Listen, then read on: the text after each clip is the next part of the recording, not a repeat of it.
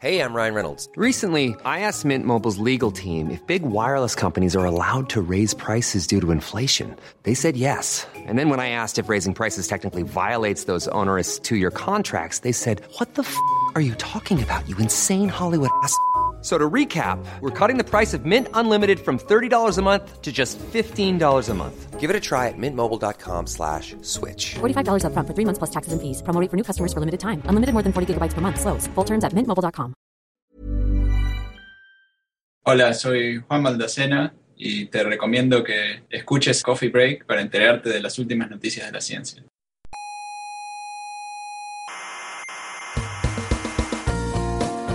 Aquí comienza Coffee Break, No me interesa. la tertulia semanal sobre actualidad científica. Me da igual porque yo no creo en la ciencia positiva. Ah, Yo soy más de Iker Jiménez. ¿no le gusta a usted la ciencia positiva? Me repugna. ¿Pero por qué? eh? Porque a mí el empirismo me ha hecho mucho daño. Coffee Break, el único programa que hace gala de su empirismo. A mí el empirismo me ha hecho mucho daño. Duela a quien duela. Hmm. Pelar una cebolla hace que los ojos me lloren y quizás moque un poco. Eso es un hecho y muy fácilmente demostrable con un experimento bien diseñado. Cuando estoy resfriada, también moqueo y me lloran los ojos. Es una cochinada, lo sé, pero bueno, digamos que también es un hecho. Ergo, si diluyo una cebolla, hasta la saciedad, eso me va a curar los resfriados. Ridículo, efectivamente. Pues en eso se sustenta la homeopatía. ¿Qué? He vuelto guerrillera, ¿verdad? Bueno, sí. Un poquito. Pero bueno, lo importante es que empezaremos el programa de hoy discutiendo una, noticia importante que viene de Estados Unidos y que pone a la homeopatía en el sitio donde le corresponde, es decir, en una pseudociencia, por decirlo eh, de manera suave, y sobre todo un peligro para la salud. Muy bienvenidas y bienvenidos. Esto es Coffee Break, Señal y Ruido. Les habla Marian Martínez desde el Instituto de Astrofísica de Canarias. En la radio nos puedes escuchar en Canarias, en Ico de Endaute Radio, Radio El Día y Radio ECA, y en Argentina, en la FM 99.9 de Mar de Plata. Bueno, hoy también puedes vernos en YouTube, ¿eh? bueno, ya llevas un rato viéndonos, y puedes aprovechar también para hacernos alguna preguntita en directo. Y para eso, para recoger preguntas y, y- y controlar el YouTube y la gente del chat, tenemos aquí hoy a Héctor, castigado de Community Manager. ¿Qué tal, Héctor? Hola, ¿qué tal? Muy bien, muy gustito aquí char- charlando con la gente por el chat. Y no, no solo Community Manager, también estoy de técnico de sonido y de técnico de vídeo. Exactamente. Bueno, y como contertulios aquí en la sala, pues tenemos a Bernabé Cedrés. ¿Qué tal, Bernabé? ¿Cómo Hola, ¿qué tal, Marian? Es un honor. Como digo siempre, es un honor que no merezco y créeme que es lo que digo cuando digo que no me lo merezco. Y muy lejos de nosotros, pero bueno, a la vez muy cerquita, están aquí en la pantalla que tenemos de enfrente. Tenemos hoy a Ricardo García desde Chile. ¿Qué tal, Ricardo? Despistado, por lo que veo. Hola, muy bien, un gusto poder eh, participar nuevamente con Se cortó un poquito. ustedes aquí. Sí, yo también escucho un poco cortado.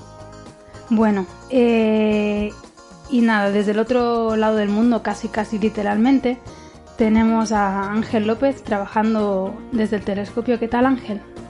Hola, ¿qué tal? Buenas tardes, noches, días, madrugada o lo, Lo que, que sea, sea. para los que me estáis escuchando, donde me estáis escuchando. Encantado de estar de nuevo en, con vosotros. Y por fin coincidís contigo, María. que Eso te iba a La decir. verdad que, que me apetecía, que me apetecía mucho. Eso te iba a decir, coincidimos mucho por los pasillos cuando vienes aquí al instituto, pero nunca, nunca habíamos coincidido en el, en el coffee break. Eh, bueno, nada, antes de, de empezar a, a entrar en el lío con todos los temas, sí que me gustaría comentar, seguramente muchos de nuestros escuchantes ya, ya lo habrán, ya se habrán enterado también, que el- no sé si fue hace un par de semanas, Carlos Westendon, uno de nuestros contertulios habituales, por no decir, vamos, eternos, Indispensable. eh, indispensable, efectivamente. Eh, lo entrevistaron en, en la radio, en la cadena SER, en un programa que se llama Miénteme Cine. Eh, lo que la luna esconde se llamaba el capítulo en el que lo entrevistaron él, ¿no? Eh, Se llamaba así, pues básicamente porque Carlos fue allá a hablar de la luna. De la fue a hablar un poco de la superluna, exactamente. Aunque bueno, en el fondo habló un poco de todo, ¿no? De, de qué es ser científico, etcétera. La verdad que el capítulo, para aquellos que no lo hayan escuchado, está muy divertido, vale mucho la pena escuchar a Carlos. habla eso de la superluna, pero además, pues, no sé, uno puede meterse un poco más en su vida, ¿no? Demasiado. sí, la verdad Sí, que porque eso- se, se le metieron en la casa los, los entrevistadores. Sí, sí, Tremendo, la verdad tremendo. que... No, pero eh, no sé, a mí me resultó muy divertido. No, sí, divertido. Muy curioso. Hombre, ahora en serio sí, fue divertido. Y, y bueno, Carlos se nota que es un profesional cuando habla, sabe hablar muy bien y no... Sí. Vamos, no como nosotros. Y desde aquí tengo que decir, es una cosa con la que Héctor, el otro día lo estábamos comentando y estamos los dos de acuerdo, eh, que- o sea, que Carlos eh, tuvo un puntazo y es que en- al final de la entrevista, esto es un spoiler, eh, le preguntan la típica pregunta chorra, ¿no? De, bueno, ¿y esto de la astrofísica te ha servido para ligar? Básicamente. ah, uy, ¿no? sí, qué pregunta. Eh, lo cual, bueno, es una pregunta que a mí me la hacen y bueno, te quedas un poco paticioso, ¿no? Y, y él salió súper bien y más que hablar de, de lo que le ha servido la astrofísica para ligar, lo cual es- tiene un punto de machista también, Un punto más. como todo, eh, no sé cómo lo hizo, pero le dio la vuelta a la tortilla y terminó hablando de igualdad de género en, en la ciencia, lo cual dice mucho de Carlos. Sí, bueno, sí, yo habría alargado alguna barbaridad. Claro, efectivamente. Y nada, bueno, pues muy bien este comentario eh, hacia, hacia Carlos. Y yo creo que ya nos podemos poner con los temas de hoy. Eh, pues nada, un poco al lío. La noticia que, con la que me gustaría abrir el programa de hoy es la que he comentado de la miopatía. El titular dice algo así como El gobierno estadounidense finalmente le está diciendo a la gente que la miopatía es una farsa. Bueno, yo creo que ya era hora, ¿no? ¿Qué os parece? ¿Por qué señalas a la pantalla? No que empie- estoy diciendo que empiecen ellos contra antes que empezar yo porque están ahí. Pues sería bonito que empezaran los que están al otro lado del mundo. Sí, claro, pues que ellos no me ven decirles, ¿qué os parece, Ángel? ¿Qué os parece, Ricardo? Yo sí, sí te estaba viendo. A mí me parece que sí, efectivamente, lo que estabais diciendo, que ya era hora. Ya era hora porque ya está bien de tonterías con lo de la, lo de la homeopatía.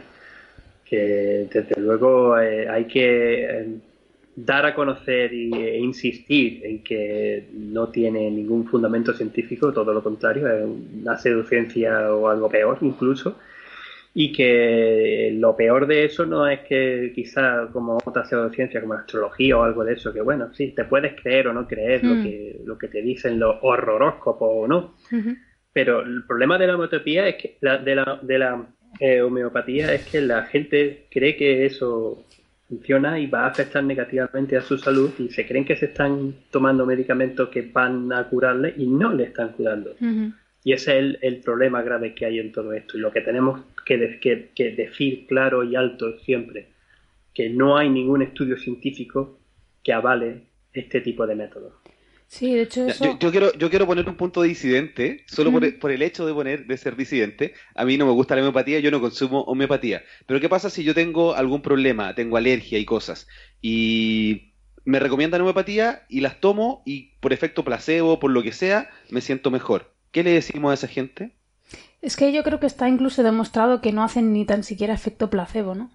O sea, yo conozco alguna gente que consume homeopatía.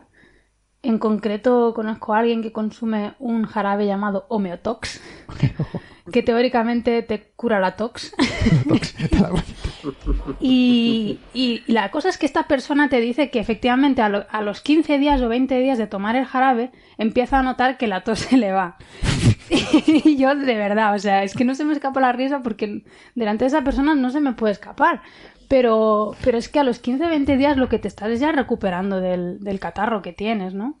O sea, es que eh, yo Claro, tam- pero- tampoco diría ni que, ni que te... Placebo es un tema Perdona, Ricardo. Se nos, se nos está no, lo que yo quería decir es que esto es súper potente porque en realidad nuestro cerebro, ¿se me escucha bien o no? Sí, sí, ahora sí. Ah, ya, ahora sí. Lo que yo decía es que el efecto placebo es muy potente porque es nuestro cerebro liberando hormonas, liberando químicos. Entonces probablemente eh, son esos químicos que hacen el efecto, no obviamente la pastilla, pero cuando yo tomo esa pastilla, quizá le estoy diciendo a mi cerebro, libera esto. Y si para alguien funciona, y, y claro, no es algo que requiere de verdad un medicamento que sí funcione, yo siento que está bien estar en su libertad de poder tomar este tipo de cosas. Hombre, están en su libertad de tomar lo que quieran. Lo que pasa que tú no puedes vender un- una, una cosa de homeopatía diciendo que eso está científicamente probado que, que cura, porque no es cierto. sea, Bueno, yo Y voy a un cobrar un pastón por ese medicamento. Bueno, yo voy a dar un paso más adelante y voy a decir que debería estar prohibida directamente. Esa es mi opinión. Yo, yo vale, estoy siendo un poquito exagerado, pero tú no puedes Y vender tú nunca, eres, cosas... tú nunca eres exagerado, ¿verdad? No, Bueno, lo que quiero decir es que tú no puedes vender una cosa diciendo que tiene tal o cual propiedad cuando no la tiene. cuando no la tiene. No, o sea, estas cosas deben estar prohibidas y menos no se puede jugar con la salud de la gente. Hay cosas que son muy importantes como para dejarlo en manos de, de precisamente de vendedores de, de- de licor de serpiente. Estas cosas que te venden licor de serpiente que te vendían en el, en el lejano oeste para curarte cualquier tontería. Pues no, esto no se puede permitir, no se puede permitir, punto pelota. Las cosas que, que se vendan las cosas solo que se sepa que funcionan o que pueden funcionar. No se puede vender una cosa que además eh, viola las leyes de la física. Y de la química en este caso. O sea, no te puedes ir tú inventándote cosas que, que una, una disolución. ¿Cuántas tiene? ¿Qué, qué- qué son ellos? Eh, Ni idea. 20 o 20. Si no te queda, no te queda, no, no te queda ni una molécula. Sí, que no tienes una molécula del, del principio Ni una activo. molécula te queda del principio Y dice- activo, y te basas en la memoria del agua. ¿Memoria del agua? ¿Qué coño 30 memoria del agua? ¿Qué me estás veces, no contando? recuerdo los números esos. Sí. Perdón, es que me Bueno, de todas formas, esto básicamente la, la- lo que van a hacer no es prohibirla. No, claro que no. Eh, lo que van a hacer es, un poco como lo han hecho con el tabaco, es poner advertencias en, en los envases, diciendo, pues, o sea, tú puedes venderla siempre y cuando en el envase donde la vendas ponga que no hay evidencia científica de que este producto funciona. Bueno, yo directamente no lo vendería en farmacia, lo vendería, por ejemplo, en tienda de chuche. Porque lo que son, agua con azúcar. o la granjea, que son azúcar Pues sí. directamente. Pero bueno, ya, o sea, no, no lo van a prohibir, pero es un paso, o sea, es como es lo que digo, es como lo que hicieron con el tabaco, o sea, la gente va a seguir consumiendo, pero por lo menos en el paquete está escrito lo que puede o no puede hacer el tabaco. Entonces, bueno, pues ya. Y, y quizás no al mismo nivel que el tabaco, pero yo el problema que le sigo viendo también a todo esto son las empresas, grandes empresas, que se dedican a esto y que tienen productos homeopáticos y que sacan una gran cantidad de dinero vendiendo esos productos homeopáticos. Y que esas empresas son las que promocionan, subvencionan y montan incluso congresos de científicos o médicos, que eso ha pasado en España hace nada, en- no recuerdo el dato exacto de lo que era, pero era también de, de- de- de un congreso de médicos españoles, subvencionado y pagado por empresas homeopáticas que Ujú. trabajan en homeopatía y que producen resultados productos homeopáticos y que por supuesto al dar ellos el dinero lo que ellos dicen que bueno pues organizáis esto os damos un pastón para que organizáis esto y lo subvencionamos pero tenéis que tener este cierto tipo de charlas o de, experimen- de experimentos de, de- eventos en los que se, ven- se, se venden o se promocionan los productos homeopáticos esa, esa es una, una gorda Pues sí. No, Bueno. directamente prohibirlo. Pero bueno, yo soy un poquito exagerado para estas cosas. No, yo también estoy contigo. Y estas cosas, no sé si prohibirlas, porque es difícil prohibir esto, pero Hombre, no, desde o sea, luego no lo, no lo dejaría vender en farmacias. Eso es lo primero, O sea, eso de- de- desde luego. Y no Sí, permitiría no, yo ahí que... estoy to- totalmente de acuerdo. No debiera venderse en farmacia y tampoco debería tener receta. Pero sí alguien que quiera la libertad y que crea que eso funcione, podría ir a estas farmacias alternativas, lo que sea, y comprarlo. Pero, Bueno, pero- definitivamente en farmacia y con receta, no. Efectivamente, pero ya lo estás vistiendo de lo que es, algo alternativo. La gente también sigue yendo a curanderos. Yo no le voy a decir a alguien que no vaya.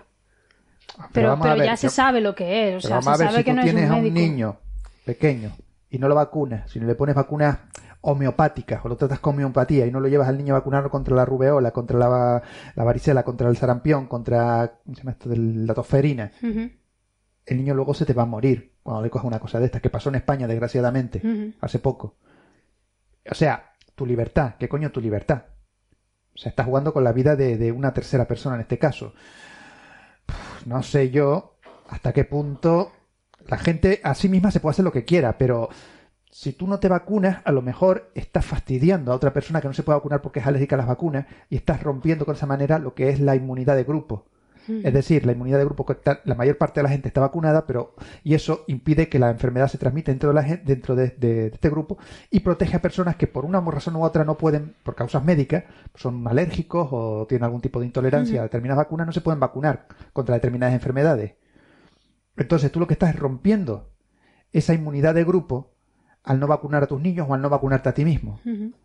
Porque dices, no, eso no funciona y me tomo homeopatía porque la homeopatía a mí me funciona perfectamente y tal y cual. Luego te da a ti un sarampión y se lo transmites a esa persona y un sarampión, pues bueno, se bueno, de hace 20 años, pues no, pero eh, la gente tenía sarampión y no pasaba nada. Vale, ¿y, y si es la polio? Porque yo de pequeño, yo todavía me acuerdo, cuando yo iba a- al colegio de pequeño, la directora de mi centro, la mujer, para caminar tenía que llevar unos hierros puestos en las piernas porque de joven tuvo la polio. Y me decía que nosotros no, no- no sabíamos la suerte que teníamos de que existiera una cosa como una cosa tan tonta y tan barata como la vacuna contra la poliomielitis, que te protegía de, esa terrible enfermedad que es que deja a la gente, perdone la expresión, hecha mierda.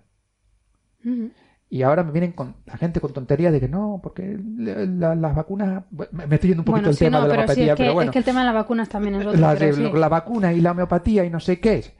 Claro, es gente que no ha sufrido realmente enfermedades duras y fuertes de verdad, en las que No, necesitan, bueno. necesitan meterte en una en, en un hospital y, y darte ya drogadura para curarte. Y cuando digo drogadura no me refiero a, a morfina, sino me refiero yo ya a antibióticos de, de, de fuertes, de Sí, amplio sí. espectro y demás. Perdón, que, que me la acuerdo, bajo ya un poquito el punto. No, bueno, lo- me, me he subido un poquillo. o sea, básicamente- Este tema me cabrea personalmente. Básicamente es eso, o sea, tú puedes hacer siempre lo que quieras, pero la información que tú recibes nunca puede ser falsa. O sea, uno no puede tener la información de que, de que la homeopatía es una ciencia y que está basada en principios científicos. Eso no puede ser, y esto es básicamente lo que están ahora regulando en Estados Unidos, lo cual ya es un punto. Eso sí, Algo así como la termodinámica. algo así, una pseudociencia. Eso ha estado Como bien. la termo, Eso sí. ha estado bien. Yo también la prohibiría, la termodinámica. O sea, ay Dios. Si Carnot los oyera. Sí, sí, sí, sí. Yo lo pasé muy mal ¿eh? con la termo. Si Lord Kelvin levantara la cabeza, Dios mío. Bueno, bueno. Pues nada, eh, pues eso, si tenéis alguna cosita más que decir sobre eso, si no ya cambiamos a cosas más truculentas todavía. Yo tengo un apunte curioso, o simplemente del, del informe de percepción social de la ciencia y tecnología en España de 2014. Uy, mi madre, no, que no madre. ¿Sabes? Se, se, se evaluaban varias ramas del conocimiento, digámoslas así, que la gente encuestaba, la gente encuesta- encuestada tenía que valorar si eran científicas, bueno, un poco científicas o no científicas. Y en, en- en ese, en esa encuesta, la que se llevaba la palma como la- el campo que más reconocían como científico, lo- los españoles, es la medicina, con el 94,2% de la gente decía que eso era siempre científico.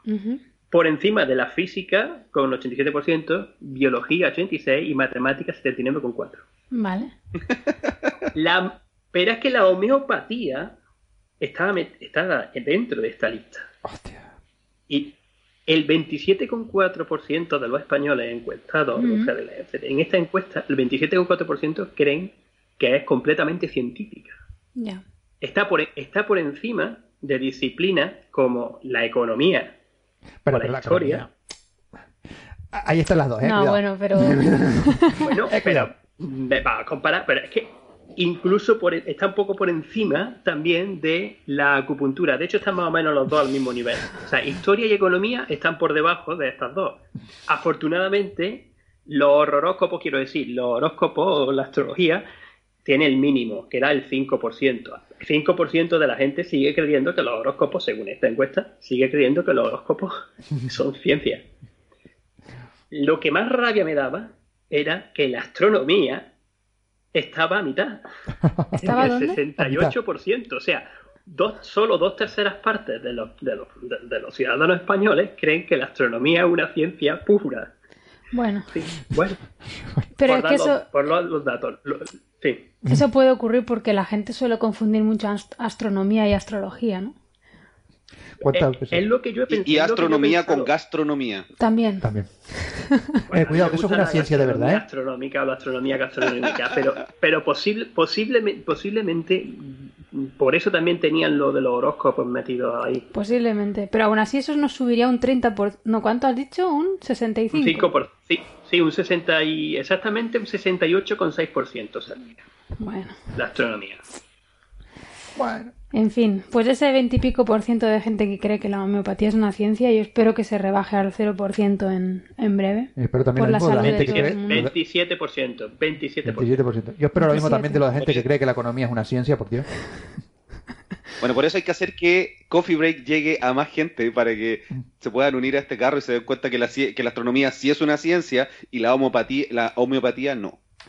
No, Exactamente. aquí, aquí de nuevo quiero lanzar, o sea, romper la lanza de decir, es que la divulgación científica y el que vayamos nosotros ahí a darle la lata a la gente en distintos tipos de actos o, o eventos o circunstancias, como pues, puede ser un podcast o puede ser una charla o puede ser eh, un artículo de divulgación en periódicos generalistas, pues es importante, es Sí, importante que lo hagamos. Vale, Sí, de hecho yo ahora estoy pensando hacer videos en YouTube un poco más temáticos y quiero hacer, quiero partir esta, esta serie que quiero hacer de cosas temáticas de por qué tu signo no es tu para hablar obviamente de la apreciación de los equinoccios y sacar ese mito de, de la astrología, de que los signos y el horóscopo y todo eso. Bien, bien. Perfecto, pues nada, como deberes, mi próxima charla va a ser el sol y la homeopatía. De acuerdo.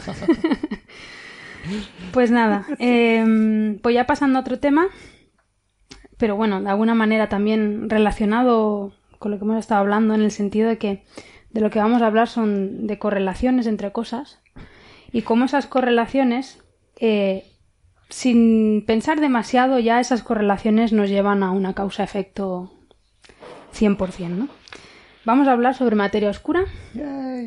Yo creo que aquí, Ángel, tú tenías un montón de opinión sobre este artículo. Lo mira, lo tiene en las Yo manos. estoy, yo estoy mirándome los apuntes otra vez y digo, pero ¿por dónde empiezo? ¿Por dónde empiezas? Bueno, Ay, a ver, a ver, yo tengo que decir una cosa, es que a mí yo me leí el artículo y me pareció decente, no sé, y claro, a lo mejor... No, no, no, no, no, perdón, perdón, el artículo está muy bien. ¿eh? Ah, vale, vale, El vale. artículo está bien, ¿eh? El artículo está perfectamente. eh, bueno, primero, eh, exponer el Hay tema, estamos Sí, sí, sí, hablando vamos a hablar del de tema, tienes razón, o sea, no me has explicado lo que estamos hablando. bueno, básicamente, iba a hacer un resumen muy, muy cortito. Por favor. Eh, todo esto creo que parte de la primera evidencia que hubo de, de materia oscura, que fue básicamente midiendo las curvas de rotación de las galaxias. Uno asume que si una galaxia es una masa donde casi todo el material está concentrado en el centro, eh, la curva de rotación sería tal que cuanto más te alejas del centro, eh, más lento deberías de, de ir, ¿no? De hecho, mm, creo que la, la- la dependencia con la distancia al centro es algo así como la inversa de la raíz cuadrada de esa distancia al centro, o algo Pues sí, así. bueno, Bueno, en cualquier una- caso... Una ley kepleriana que se dice. Sí, cuanto más lejos estés del centro de la galaxia, más lento debería rotar, ¿no? Pero en cambio lo que se observa, eh, curiosamente, es que básicamente la rotación parece ser casi la misma, independientemente de la posición en la que estés de la galaxia, tanto si estás cerca del centro como si estás fuera. Básicamente todo rota a la misma, la misma velocidad, ¿no?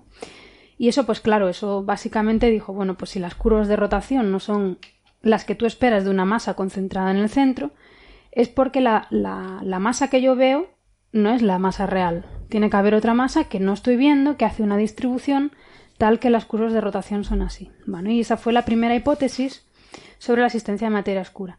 Después de esa hipótesis inicial, eh, pues han habido más observables que han respaldado la, la teoría de la materia oscura. Pero bueno, esta fue la primera. Entonces, bueno, ahora recientemente ha salido un trabajo de una chica que se llama Stacy McGo. Chico, chico, Chico. es chico. Uh. Chico, uy. Sí, sí, se llama Stacy, pero chico. Bueno, Vale. pues un chico llamado Stacy McGo, perdón, de la Universidad de Case Western Reserve, eh, donde dice que básicamente sí, sí, eso es así. O sea, tú coges una galaxia, la curva de rotación nunca te encaja con la distribución de masa lumi- luminosa que tú ves, las estrellas que tú puedas ver, ¿no? Eso nunca encaja. Hasta ahí bien. Lo que pasa es que eh, han encontrado que hay una correlación clara entre la distribución de masa y la curva de rotación. Aunque tú seas incapaz de pasar de la distribución de masa a la curva de rotación usando la teoría actual, digamos que esas dos cantidades eh, están muy ligadas entre sí. Es decir, están muy correlacionadas. Los tipos lo que hacen es que cogen y utilizando eh, una relación masa-luminosidad, miren la luminosidad de la galaxia, resuelven la ecuación de Poisson, sacan la densidad y de ahí sacan la aceleración. Y entonces comparan la aceleración de la materia luminosa con la aceleración que se mide en la galaxia. Y ven que esas dos cosas están correlacionadas. Más o menos, creo que es eso, ¿no? ¿O me equivoco, Ángel? No, no, no, no, lo has dicho, lo has dicho muy bien, lo Vale. has dicho muy bien. O sea, la- la- el formalismo y el, el- la teoría que va debajo, pues quizás no es tan fácil de terminar de explicar. La verdad que el resumen que tú lo has dicho, lo has dicho, lo has dicho muy- de forma muy correcta y muy concisa. ¿Por, por qué eso, no? Porque in- involucra estas derivadas parciales y Sí. potenciales gradientes, que eso es más, más abstracto, ¿no? Para, para, para visualizar. Pero lo importante es eso, ¿no? Que, que al final terminan encontrando esta relación entre estas dos, estas dos, dos variables que eh, da pie a decir, bueno, pues si solamente con la cantidad de materia bariónica, o sea, la materia átomos, los átomos que, que componen una galaxia, somos capaces de explicar cómo se mueven, pues a- ¿Para aquí lo dejo con tres posibles caminos, que es lo que ellos dicen. Bueno, pri- primero me gustaría, si, si me permitís, me gustaría decir do- dos cositas sobre esto. Em, el artículo está bien, está bien, o sea, en serio, no es como otros que hemos criticado recientemente que era un desastre, no, el- el- el- el- es que está bien, bien hecho. Em, no está, no es, em, no se envió a ninguna revista además astrofísica, era un Physical Physics Review o algo de eso. Physical Review. Física Review, sí. Physical Letters, Review o sea, Letters. una revista de, de física, no dos de astrofísica. Luego que también me ha llamado la atención, que es por lo que creo que también, particularmente la introducción y el lenguaje es bastante claro y conciso y, y te lo y te lo pone muy bien. Y lo que lo que usa esta gente además es algo importante, porque eh, lo que nos dimos cuenta o lo que los astrofísicos se dieron cuenta ya después de- de- del descubrimiento de Vera Rubin que, que, has estado explicando tú, Marian, de que no de que hace falta masa para explicar cómo se mueven las galaxias, sobre todo en las partes externas, es que se necesita combinar los datos de la masa, o sea, de las estrellas que vemos, con el gas difuso que hay en las galaxias, que Sí. solamente se observa y eso se puede ver con radioastronomía, la línea famosa de 21 centímetros del hidrógeno atómico, que es de hecho durante la- lo que se ha usado durante muchísimo tiempo para trazar muy bien cómo se mueven las partes externas de la galaxia. Entonces tenemos por un lado la parte estelar de las estrellas y por otro lado la parte del gas. Todo eso es lo que se conoce como la masa bariónica de las galaxias. Ujú. ¿Cuántos bariones, o sea, cuántos eh, elementos, átomos, digamos, átomos, elementos como lo, como lo que hemos hecho nosotros, tienen la galaxia? Combinando datos en, en radio con datos que se han sacado en- con el telescopio Spitzer que observa en infrarrojo, infrarrojo medio. Ponen cercano, pero bueno, yo No, medio, preferiría medio. decir más tipo medio. 6 micras, ¿no? O 3 micras, una cosa así. Sí, se- se- eh, 3,6 micras. 3,6. 3,6 Bueno, sabía qué número de esos era. Eh, eso, está, está ahí, ahí, ¿no? Y, y además, pues han tenido que desarrollar ciertos modelos teóricos porque lo que nosotros, o lo que los astrofísicos miden, no es la masa de, la- de las estrellas. Lo que medimos, y tú también lo has dicho bien, Bernabé, es la luminosidad. Vemos cuánta luz nos llega. Ahora, tenemos que suponer, y esto es lo que se hace también con modelos, por la luminosidad o por la cantidad de luz que nos llega, cuánta estrella en forma de masa o cuánta masa en forma de estrella existe. Ujú. Y, y eso es una cosa que ellos sacan por modelo y además lo justifican bien y además intentan decir esto va a ser un número que vamos a considerar eh, más o menos estable, excepto en este caso concreto, para, para no para que los, los datos no se nos desvíen bastante, no se nos desvíen más. Finalmente encuentran esta correlación, a ver si no me pierdo, ¿dónde estaba mi apunte? Aquí. Y ellos insisten en que esta correlación, eh, para explicarla, hay posibles tres cosas, tres posibles explicaciones. Una que es consecuencia de la formación de la galaxia. De Que esto simplemente es que es así porque Es así por porque la es forma en la que está compuesta la galaxia. Por otro lado, la segunda opción es que ellos sugieren que representa una, una nueva parte, una, algo de física, un dark physics, es lo que ellos dicen. De nuevo aparece el dark, que es una- algo oscuro, ¿no? que no se conoce bien y que Sí. hay que seguir investigando por qué existe este acoplamiento entre unas cosas y otras en particularmente entre la materia ordinaria y la materia bariónica. Eh, per- perdón, la materia bariónica, la, que, la de los átomos y la materia oscura. Y finalmente la tercera opción, que es eh, que podría ser, que no es, que no, ha- que no es que haya materia oscura que no vemos, sino que la dinámica que usamos, la física que usamos, no es completamente correcta. Esto es la que la dinámica de Newton, que es la que se sigue Sí. usando, no es correcta, hay que modificarla. Y hay que usar una- eh, unas teorías que desarrolló precisamente eh, el, el tercer autor del artículo en, en los años 80, que son las teorías de gravedad modificada, en las que se intentan a- hacer un ajuste para explicar esto. Sí. Entonces, básicamente ahí es donde comienza, eh, donde podríamos decir que comienza ya la eh, lo que hay que tener cuidado del artículo y particularmente ya no del artículo, sino de cómo esto ha llegado a los medios de comunicación y cómo esto se ha transmitido a la gente. Porque en el artículo ellos, por, por supuesto, no defienden que no hay materia oscura y que este método, el método de la gravedad modificada de Newton, es el que debería hacerse pero se sabe que lo- lo- el primer autor y el último autor, no el del medio, que por cierto el del medio lo conozco personalmente, el- eh, es un tipo, un chaval joven, eh, un poco joven, que es el que habrá analizado todos los datos. Federico Lilli. Fe- Federico Lilli. Eh, eso- los otros dos son grandes defensores de, eh, de, que, de que en verdad la dinámica de Newton no funciona, de que, no hay, de que no hace falta usar materia oscura para explicar esto. Y eso lo, lo dicen y lo han dicho. Ya no es solo eso, sino que Stacy Mc- McCall dice lo siguiente. Dice que Vera Rubin en verdad no se merece el Nobel de, de- de Física.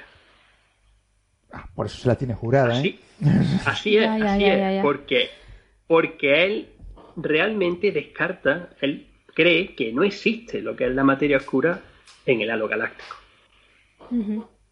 Vale. Entonces, claro, cuando a él se le ha entrevistado en medio o en la nota de prensa, aunque en el artículo no se diga, lo no se diga, y por supuesto no se dice, porque si, si se lo dijeran, se lo hubieran comido los- el referido, se lo hubiera comido el árbitro y no lo hubieran en, en ese estado seguro. Pero él lo dice luego en notas de prensa, en- en- en- cuando habla con la gente y cuando habla con el, con el, con el público. De todas formas, a mí esto me está recordando un poco a lo que comentamos en unos capítulos anteriores sobre un artículo también que había salido relacionado con energía oscura, en este caso, donde volvían a reanalizar los datos de supernovas tipo 1A, me parece. Sí, sí, está- Y, él, estaba... Sí, y llegaron a la conclusión de que, bueno, en el análisis, ¿cómo era? Que la... A ver, había- Bajaba la confianza. Bajaba la confianza Que de... Bajaba la confianza sigma. Sí. del 99,999 al 99,99 o algo Exacto. así. Y que, y que el resto, el 0,001 restante Sí. ese, eh, era solamente se cumplía si el universo estaba vacío de materia. Exactamente, pues en ese caso el artículo también yo lo leí y estaba bien. Lo único que, claro, en este es, es que son exactamente la misma cosa. Ese los artículo artículos, no los tan- artículos eh, están bien, pero te estás olvidando una parte fundamental y es que tanto en uno como en este, o sea, tanto en el otro como en este, hay más cosas que apuntan hacia la materia oscura y hacia la energía oscura en aquel caso. No, en el otro se, se, se centraban solamente en las supernovas tipo 1A, pero no hablaban del fondo cósmico de microondas, no hablaban de muchas cosas. Y el hecho de que nosotros creamos, y yo ya me incluyo, lo cual es increíble, ¿eh? Eh, que efectivamente la energía oscura y la materia oscura está ahí, no es por una cosa, es por muchas cosas que convergen hacia la misma respuesta. Entonces este artículo puede estar bien, pero está tratando uno de los problemas a resolver. El problema de las lentes gravitacionales no lo van a resolver con la con la con las teorías Mond estas, ¿no? Entonces un poco lo mismo, es va, me olvido del resto del mundo y me centro en este pequeño problema en particular y, y doy otra alternativa. Bueno, pues lo puedes hacer, pero no no es no es lícito. Claro, lo además, lo que, lo que a mí me pasa con este artículo es que yo siento que lo que encontraron es una relación, pero las relaciones no siempre incorporan todos los elementos. Entonces dicen, tenemos una relación entre la masa luminosa y la rotación de la galaxia. Yo puedo hacer una relación como la- las leyes de Kepler, en que relacionan la- los planetas y la rotación en torno al sistema solar, y no tengo que Pero- incluir en ningún momento la masa del protón. Entonces yo no puedo decir que en base a las leyes de Kepler no existe la masa del protón. No, Es que exactamente. algo, algo, algo que se me ha olvidado insistir y es que que, que, que, que, exista materia oscura, o sea, de los nuestros modelos cosmológicos y de, de formación de galaxias y de evolución de galaxias, como, van a- como funcionan ahora, predicen justamente también esa relación. Sí, eso me estaban diciendo antes, Nacho. Es que, es que claro, es que por encontrar esa relación no quiere decir que no haya, porque es que además es una predicción de que haya. Porque la materia bariónica, perdón por las palabrejas, pero es que es el nombre que le damos. Cuando digo materia bariónica simplemente es el gas y la estrella. Sí, todo materia junto. Sí, sí, todo lo que está hecho por protones y Lo- lo que- neutrones. Lo, que podemos, lo que podemos ver, los átomos y las, las moléculas, pero sobre todo átomos. Eso está dentro, eso siempre cae dentro en los centros de los halos, que son gigantescos, bastante grandes, de materia oscura. Y eso es una cosa que pasa al principio de la formación de- de- del universo y después la, por la propia evolución de la galaxia. La materia Entonces, bariónica es lógico, la- es lógico esperar que, que, que, que, que al estar ahí, en la velocidad con la que se muevan, la, la, la estrella y, y el gas van a estar relacionadas con la materia bariónica que está en el centro. Eso es una cosa que se espera.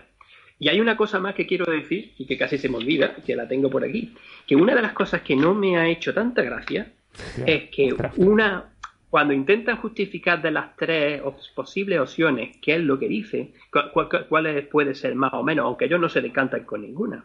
Cuando intentan justificar si esto es producto de la formación de galaxias, esta relación, que es como, como mucha gente, incluido yo, creemos que es, eh, está, se ponen directamente a atacar las simulaciones más realistas que tenemos en la actualidad de formación de galaxias.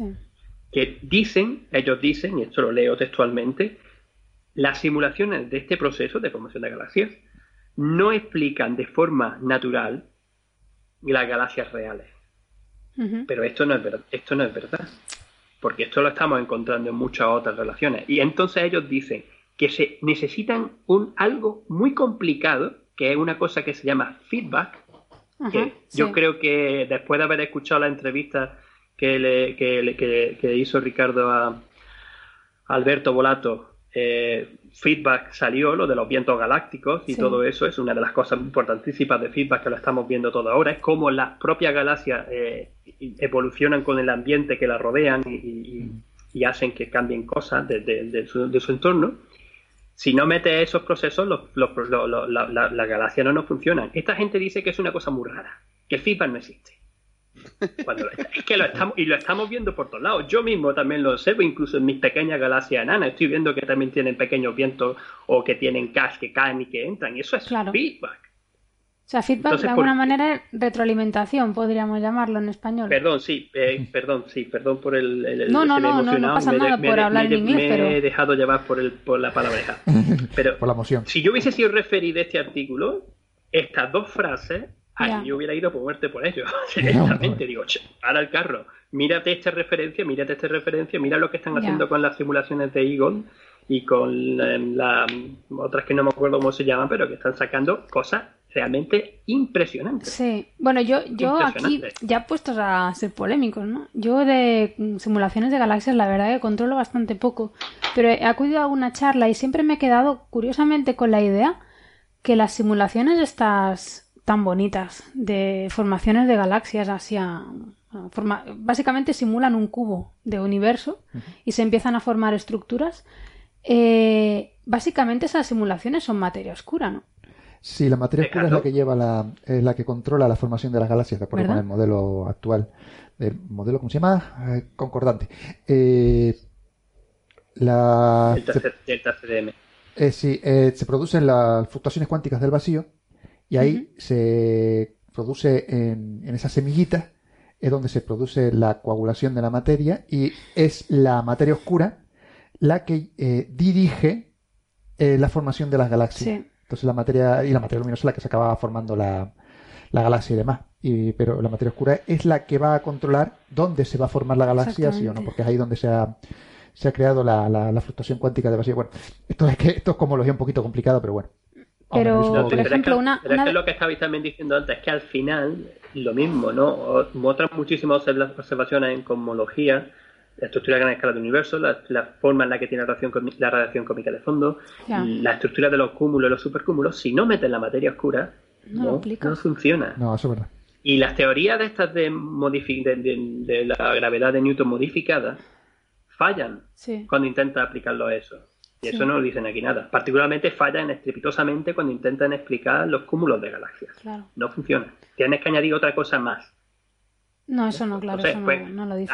va a añadir, va- vas a añadir un, algo extra a modificar la gravedad de Newton o y de las de estas que tenemos comprobado por montones de sitios que parece que sí que funcionan perfectamente bien, para que luego, por, por intentar quitarte la materia oscura, pero cuando te vas al otro caso, a un caso todavía más grande o más de, de unos cúmulos o unos supercúmulos de galaxias, sigues teniendo que invocar a esta cosa que es la materia oscura Claro. para que tu teoría se cumpla.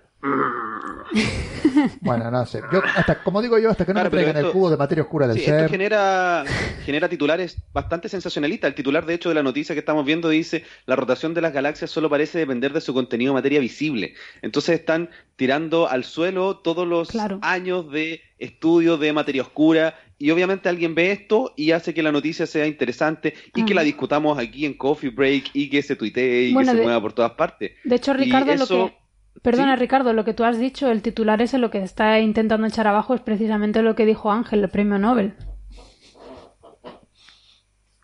Sí, exactamente, porque el- hay gente que no quiere que Vera Rubins tenga el Nobel. Bueno, eso ya es un poquito teoría de la conspiración, señores. Bueno, yo es que soy muy mal pensada, ¿eh? Pero. Y Bueno, si pero a lo mejor tiene razón, no digo que no. o sea, en física y en astrofísica los egos son súper importantes. Ustedes lo, de- lo deben conocer cómo se manejan este tipo de cosas, eh, como la gente que tiene más premios, que tiene más prestigio, que tiene mejores cargos. Por eso sí, yo estoy seguro de que hay una mano negra que impide que yo gane el Nobel. No, eso estoy Se nota, seguro. se nota que has movido bien últimamente. eh, eh, estás conociendo cómo va esto. Madre mía. Sí, hace bastante, hace bastante tiempo aquí, sobre todo en los lugares chicos, se nota más todavía. Y aquí en. Chile yo conozco algunos, algunas de esas cosas que tampoco hay que ventilar ni nada, pero, pero sí es un ambiente súper competitivo porque uno necesita tener más publicaciones, que sus publicaciones tengan más citas Sí. y uno trata de, en, el- en- no todos lo hacen, pero algunos, como yo creo que es el caso de, este, de esta publicación, es tratar de decir, oye, eh, vamos a tener muchas publicaciones y tratar de dejar un poco mal al resto que piensan de una forma De, distinta. de todas maneras, a pesar de todo lo que usted está diciendo, el artículo está bien, ¿eh? Hombre, O sea, no es co- o sea, eh, antes Marian hizo una comparación. ¿eh? Antes Marian hizo una comparación con el artículo de la, de la, de la supernova y el artículo de la supernova eh, yo no lo habría aceptado. Este sí, porque este... te Porque tú eres, una- un, tú eres un chungo. Ese es un chungo. Pero es que el artículo de supernova iba a mala leche. Este no va a mala leche, salvo las, do- las dos frases que nombra Ángel al final, que no tienen por qué venir a cuento. Coincido, coincido con Bernabé. Además, ya hablé y me desquité bastante Sí, sí, en porque un par de capítulos anteriores cuando hablamos del, del, del- del- Este artículo está muy bien presentado, su metodología es correcta y sus resultados son La correctos. Ujú. Y de- Bueno, a ver, ha pasado. ah, Se ha publicado en Physical Review Letters, has dicho, ¿no? O sea, Physical Sí. Review Letters es Sí. quizá una de las revistas más prestigiosas que donde se puede publicar algo así, ¿no? O sea, tiene tres, tres revisores o revisoras Sí, que sí, sepan, no, no entiendo por qué no hay una, una Astrophysical Journal, pero bueno, sí, vale, de acuerdo. Cada cual, cada, cada cual es libre de publicar donde quiera. Bueno. hay gente por aquí que publica en ABC y no quiero señalar. la gravedad, la gravedad de Newton modificada.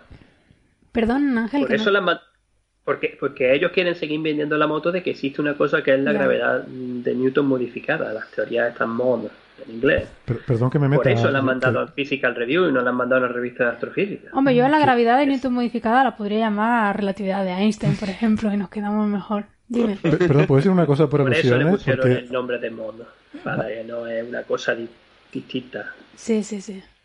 Bueno, nada, simplemente quería decir, por si alguien tiene tal, eh, que he escrito artículos en el ABC, porque Bernabé me ha mencionado, porque es donde me han invitado. ¿eh? O sea, que, que- que quede claro simplemente, me han invitado, pues yo, eh, encantadísimo, eh, yo voy donde me inviten. Sí, sí, pero no hay está. revisión por pares, ¿eh? No, por supuesto que no. Yo ratifico que ese artículo estuvo muy bien, Héctor. ¿Eh? Gracias, gracias Y ahora sí, ya claro. me, me vuelvo aquí a mi rincón con, Sí, sí, con los amigos internautas. Bueno, yo puedo, yo me puedo meter con Héctor porque hoy no es el, el director del programa. Y Marian me deja. Yo te dejo. ¿Lo veis? Sabía. Bueno, pues nada, eh, cerramos ya el capítulo de la materia oscura, yo creo. Sí, solo quiero decir que la materia oscura sigue estando presente, eh, más presente que nunca. Yo siento que estamos muy cerca de poder saber qué tipo de materia oscura es la que, la que predomina y este tipo de artículos lo único que hace es que hablemos nuevamente de este tema que es súper interesante. Bueno, yo sigo pensando que hasta que no me traigan el cubo, materia oscura. cubo de Pues- materia oscura del ser, aquí lo tiene. No, pero nada, pues yo empecé siendo súper escéptica. No, no, pero de si yo esto, estoy ¿eh? convencido, Y- estoy convencido de que, de que realmente existe. O sea, es que todo indica eso, pero claro, tú no, no, no es todavía una teoría, es una Hombre, la- hipótesis. Hasta que no tenga. Ya. Entiende, yo es que soy muy purista en ese aspecto. Pero no, no, pero en cuanto te traigan el cubo, obviamente el premio para la, la Cuando señorita. traigan el cubo.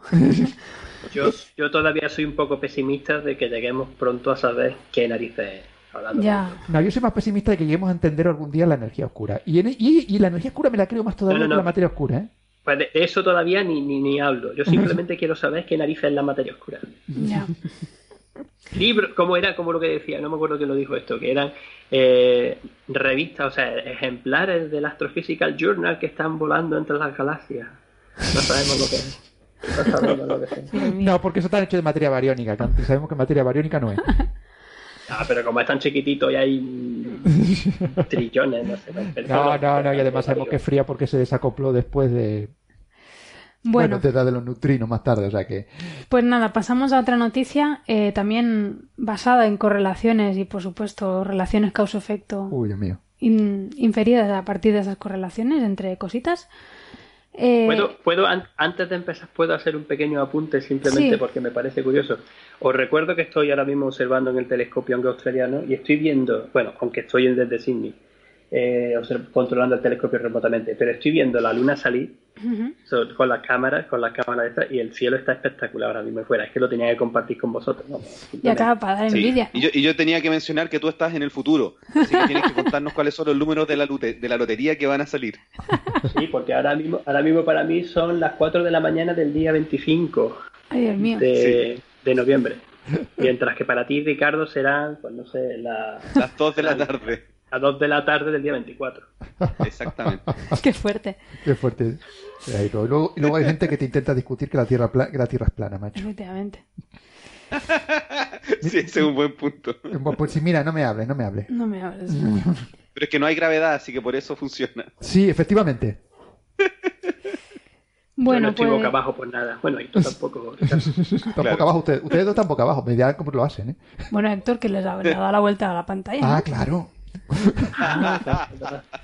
Bueno, vamos a seguir este. Bueno, venga, seguimos con la siguiente noticia.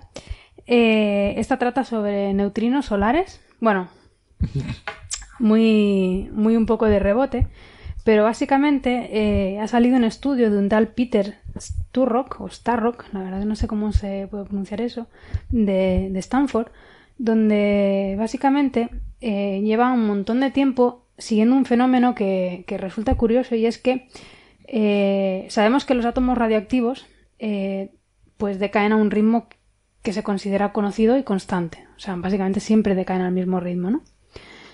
Eh, y bueno, parece que este, esta persona, y también algunas otras, pero en princi- en- principalmente esta persona ha encontrado ciertos átomos radioactivos cuyo ritmo de, de decaimiento no es constante, sino que tiene ciertas fluctuaciones, ¿vale? Al parecer se pegó un montón de años viendo a ver qué átomos tenían y no tenían fluctuaciones. Y, y bueno, pues bus- buscó y encontró varios átomos que las tenían. Y entonces se dedicó, pues eso, a hacer correlaciones, a ver esto con qué encaja, ¿no? Hasta que encontró una que, que, bueno, mucha gente encuentra, y es que al parecer eh, los ritmos de decaimiento de estos átomos radiactivos correlaban bien con la actividad solar.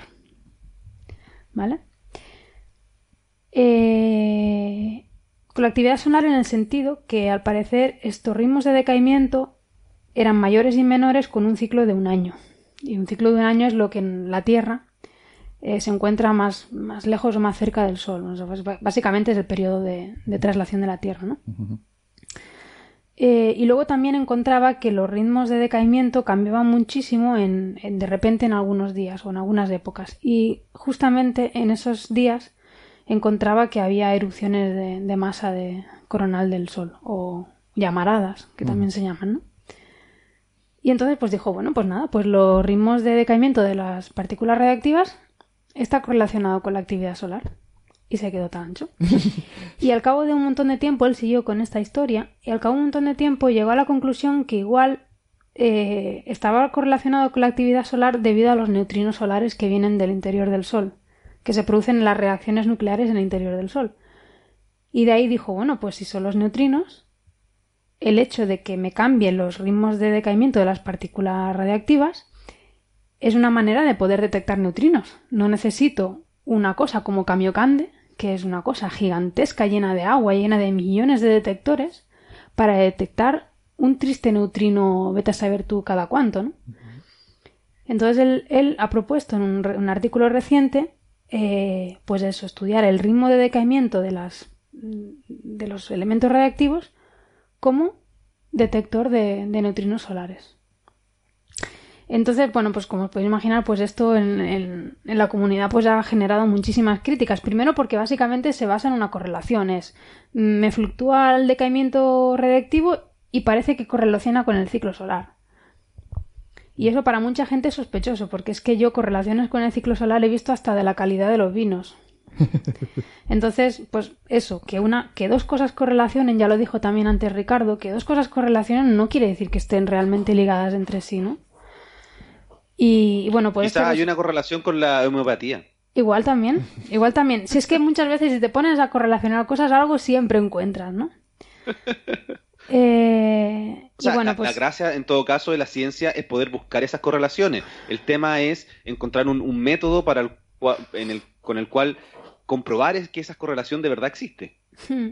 No, sí, la correlación posiblemente esté comprobada. Yo la verdad no, no, no he ido al artículo original y tú puedes encontrar la correlación. La cosa es, quiere decir, o sea, que hay una correlación, quiere decir que esas dos cosas realmente son causa-efecto. No siempre, entiendo no, yo. No, pero eh, también está correlacionado, como dijiste, con las llamaradas. Y a lo mejor no Sí. tiene que ver con los neutrinos, tiene que ver solamente con la cantidad de partículas cargadas que llega. ¿Varía la cantidad de partículas cargadas que llega a la Tierra en función de la distancia que la Tierra esté del Sol?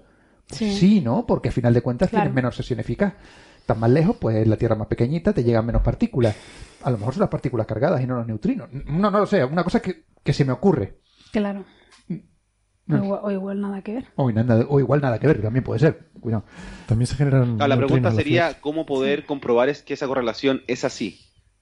Ah, ¿Cómo, cómo descartar otras posibles eh, situaciones que generen este, esta alteración en el decaimiento? No, ese es el punto, ¿no? Que lo ha comprobado Modelo. con la actividad solar y le, y, le, y le da una correlación clara. Eso es lo que dice. La cosa es que no lo ha probado Quizá- con otro, con otro, otro elemento externo. Igual también le da una correlación. Como esto sea realmente los neutrinos, yo me sé que los del Kamiokanden empiezan a darse cabezazos contra las paredes del litio.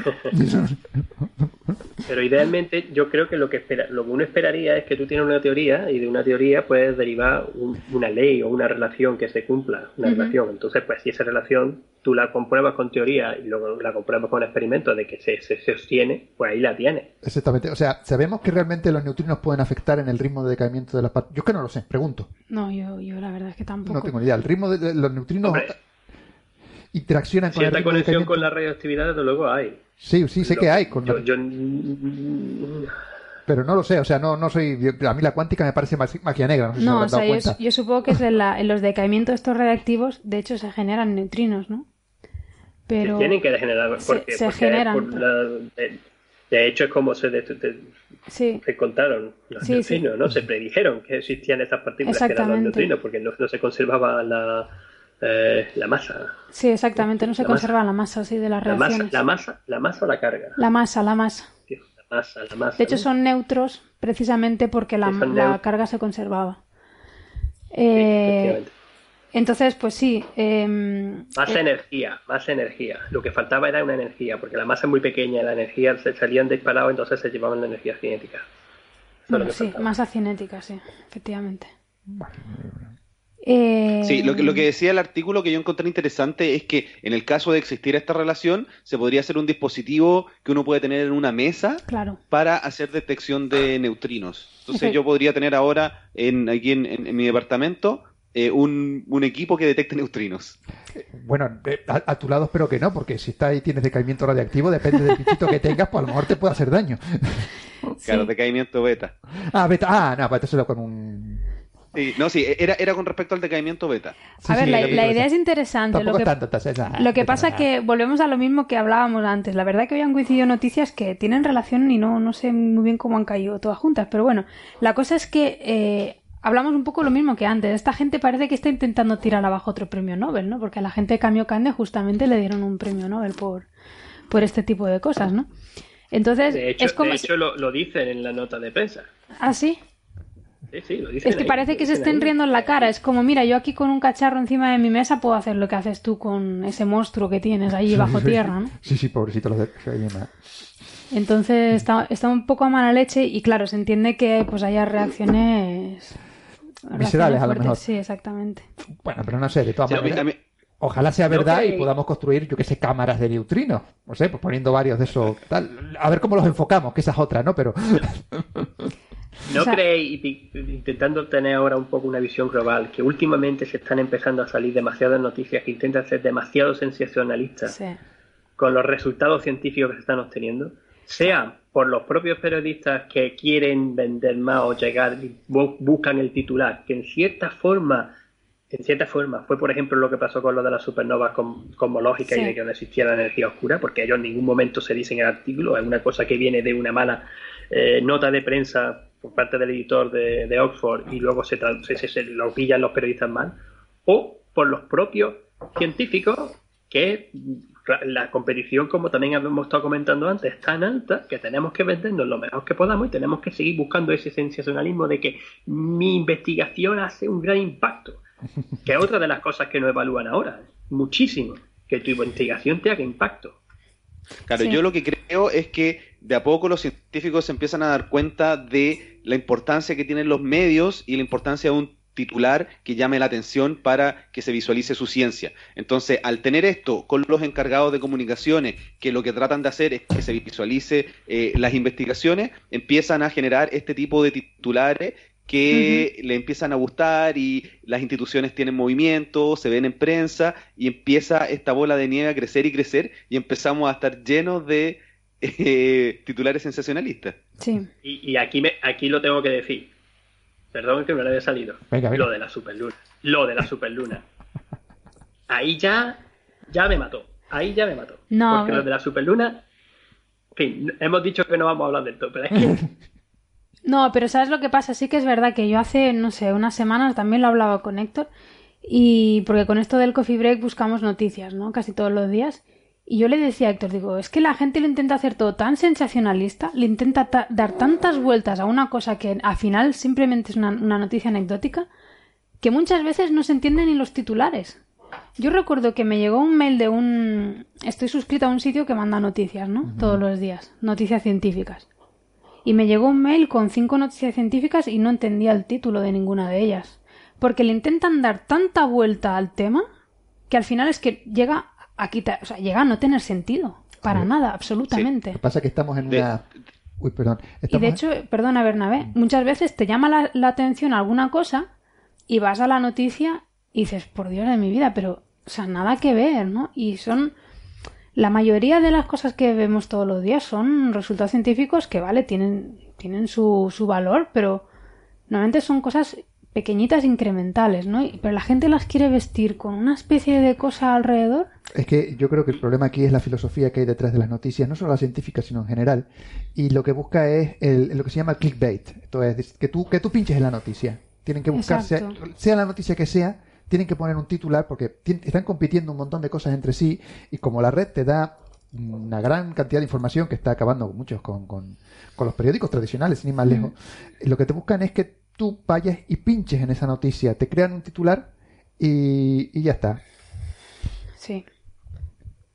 Pues nada, ¿qué? con, vuestro, con vuestro permiso, un segundo, me tendréis que disculpar tres minutos que tengo que terminar de tomar los datos de calibración. Pero Tranquilo. bueno, Vale, sigo no escuchando, Tranquilo, ¿eh? tranquilo. Sí.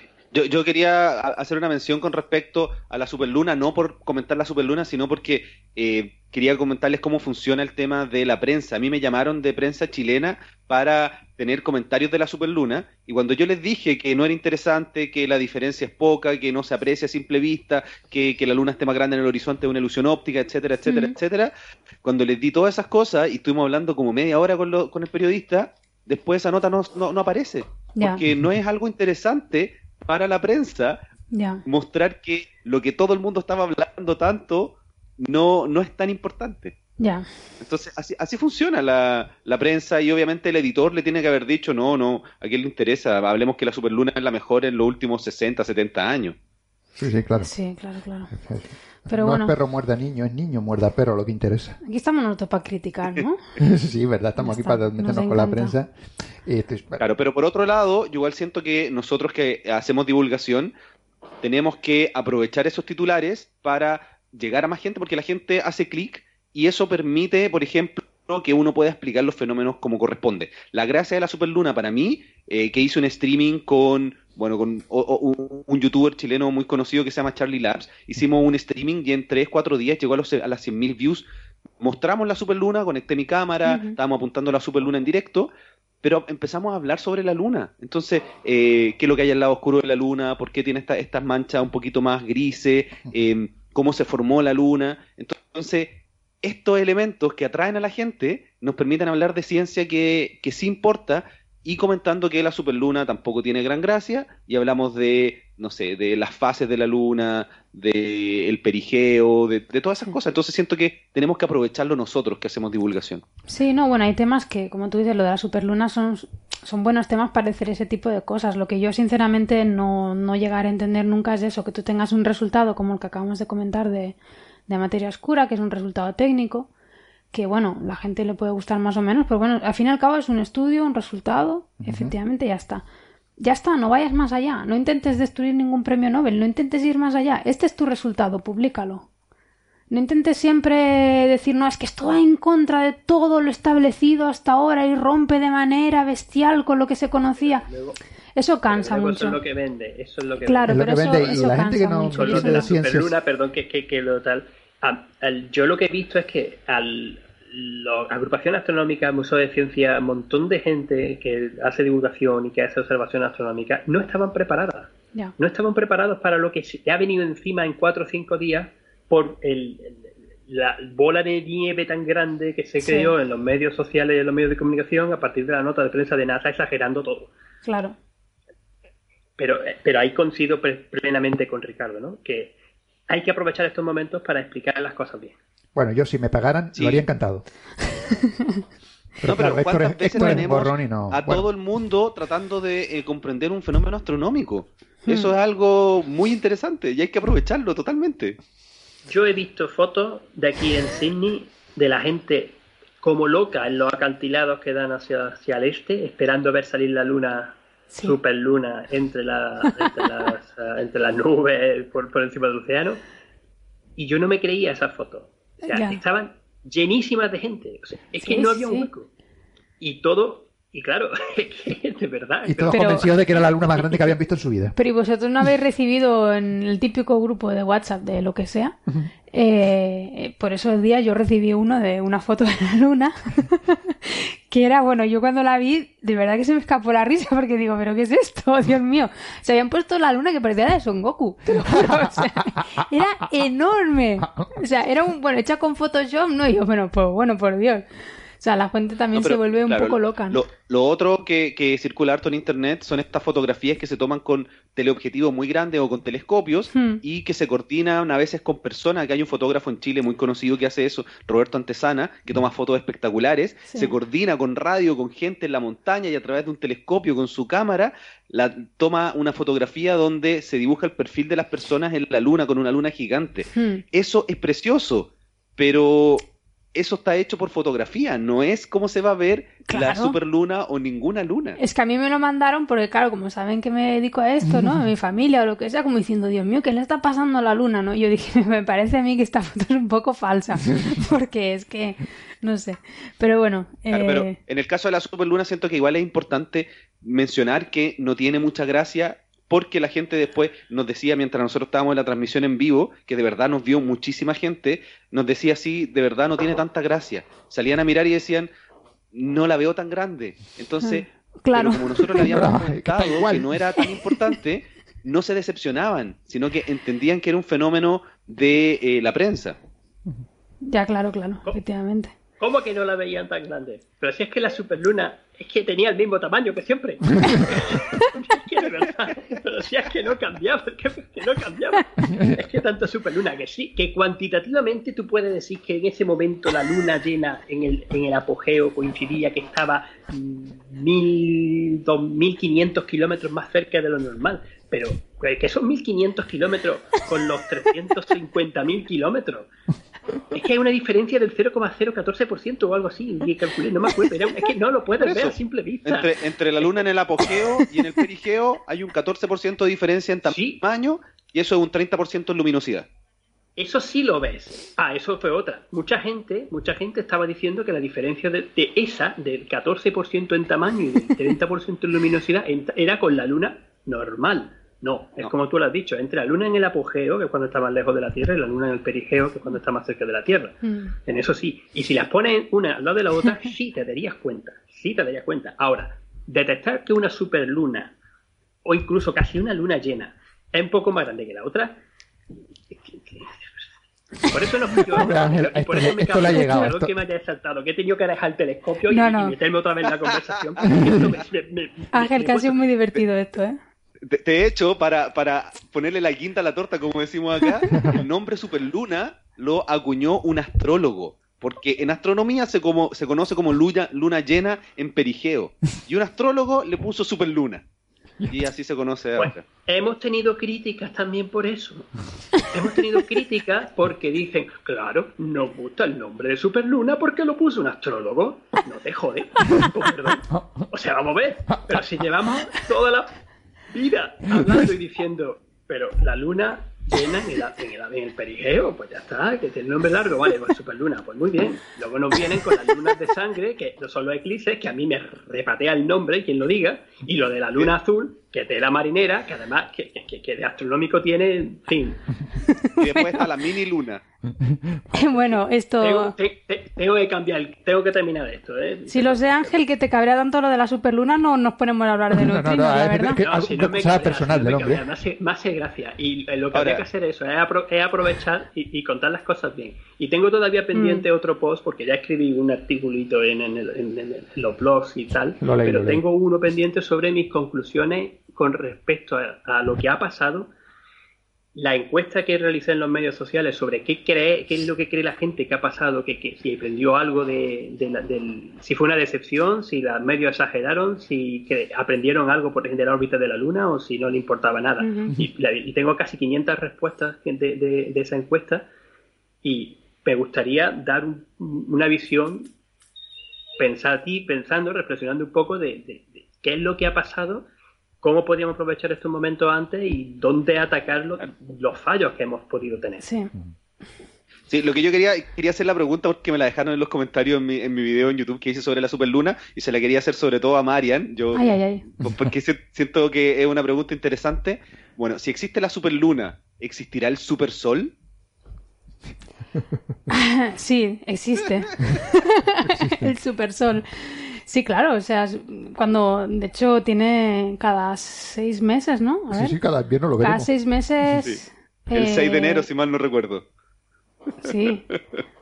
O sea, lo vemos un poquito más grande. La verdad que no sé cuánto se puede ver más grande el sol. Héctor, ¿tú lo Así que sabes? quizás tenemos que aprovecharlo y llevarlo a los medios y hablar de supersol. Debe ser un fisco. Exactamente igual que está la imagen esa que se compara las dos superlunas, que, o sea, la superluna y la microluna, la luna en La microluna.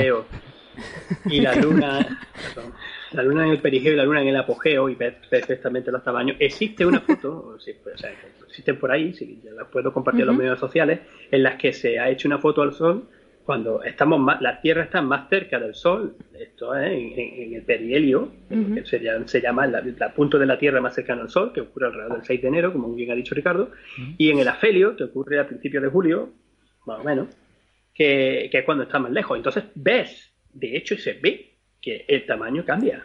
No es tan evidente como el de la Luna, pero, pero pasa. Ahora, llamarlo supersol, pues, pues sí, ¿por qué? Pues en vez de llamarlo, en vez de llamarlo en la- el- el- que la Tierra está en el perihelio, pues estamos en el supersol. También. Ya está. A ver, Venga, es que. Vamos a publicitarlo. Evento- eventos de- La pregunta, la, pregunta, la pregunta interesante que sale de hablar del supersol es En el hemisferio sur me corté. Sí, sí, sí, empieza vuelve otra a vez la pregunta. Ahora sí volvé, dejé de pisar el cable como comentaban aquí en los comentarios.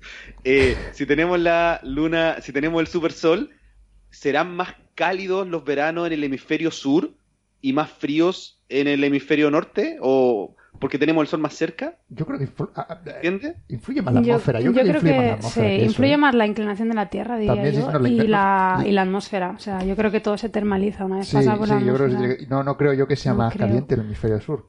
Una vez lo estuve mirando, ¿cuál era la diferencia de, de el hemisferio sur hay más océano. Yo no creo que se note. No, no, no No, creo que se note, no. porque el hemisferio sur es más océano y tiene más capacidad de absorber lo que... En el caso de que existiera, la absorber el calor hectár. Eh, Héctor está levantando el dedito. Eh, sí, hay una, eh, no sé si saben, hay una pequeña asimetría de temperatura entre los dos hemisferios. Ah, sí, no lo El sabía. hemisferio sur es ligeramente más frío que el norte. ¿Ah, sí? Y eso se achaca a, a la distribución de masas de tierra, que hay muchas menos en el hemisferio sur.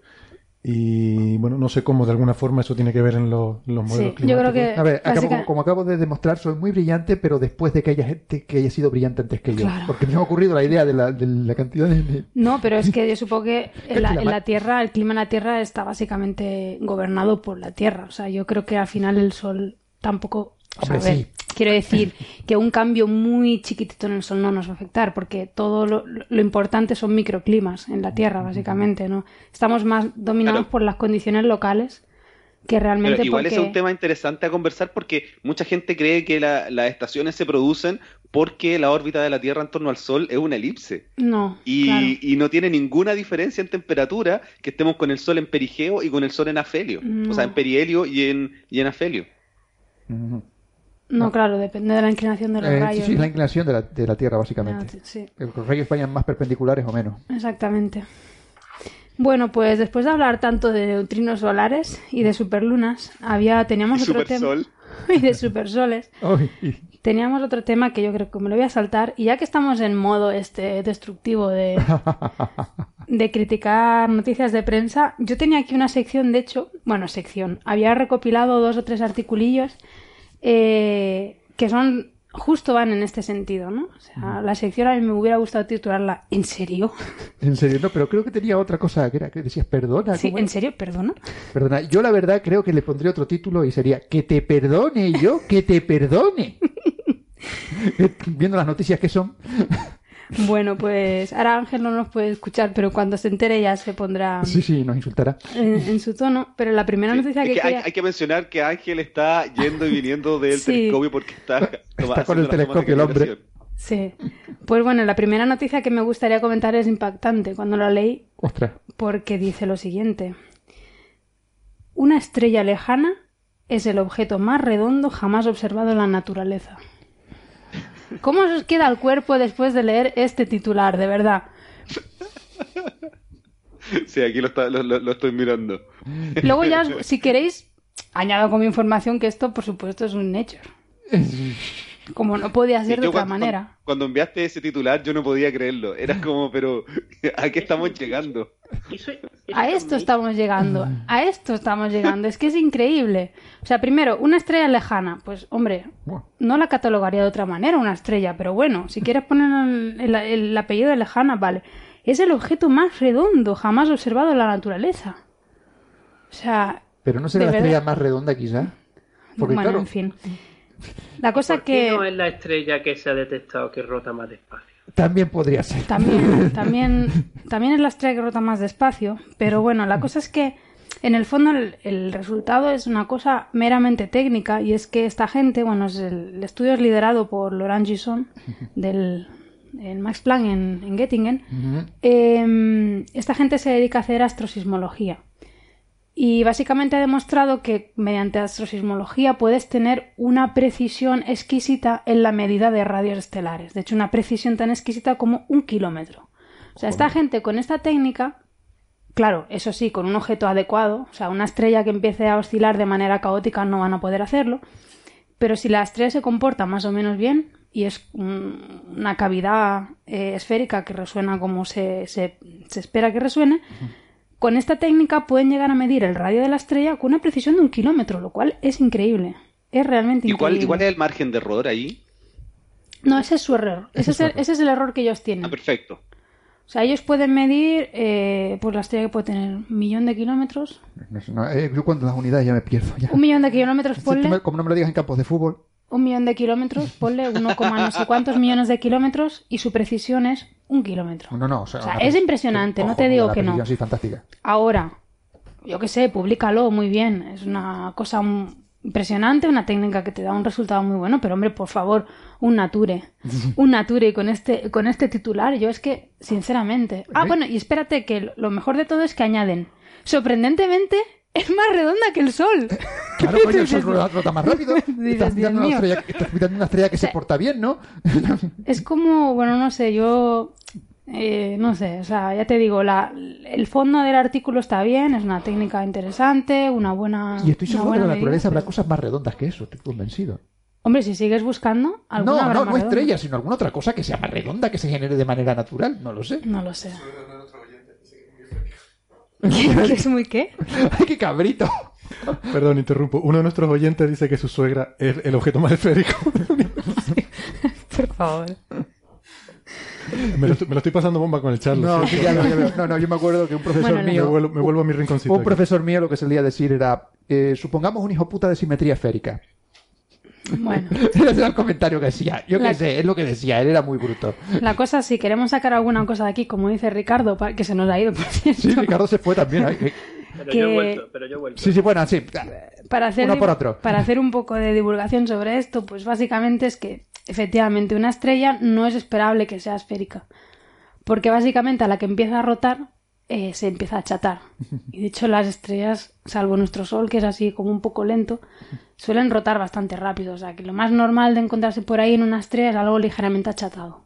Sí, sí, pero tam- tampoco te vas a encontrar una cosa oblonga totalmente, pero... Entonces, eh, luego es curioso el artículo porque, bueno, miden eso, que, que la estrella es básicamente casi perfectamente esférica. De hecho, entre, digamos, el radio norte-sur y el radio es- este-oeste se varían nada más que 3 kilómetros, ¿vale? O sea que es básicamente redonda. Sí, sí.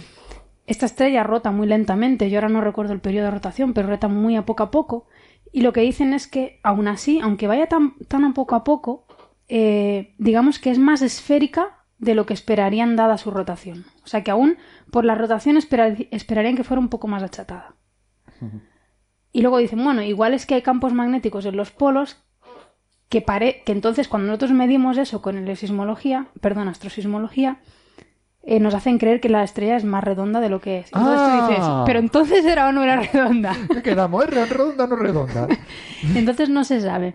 O sea, O sea que- el- la- la, la- conclusión que sacas del artículo es una de dos, o si efectivamente existen esos campos magnéticos, te están haciendo que la estrella parezca más redonda de lo que no es, o te están afectando a tu técnica de medida. A sí, sí, o sea, a ver no. que tienes una, una, una, una fuente de error ahí contra. Que tiene una fuente de- Sinceramente, un artículo que yo, vamos, no sé, supongo que lo aceptaría porque es de esa típica cosas que pasan como anécdotas. Y me, y me, me fastidia mucho que este tipo de cosas que se publiquen en Nature.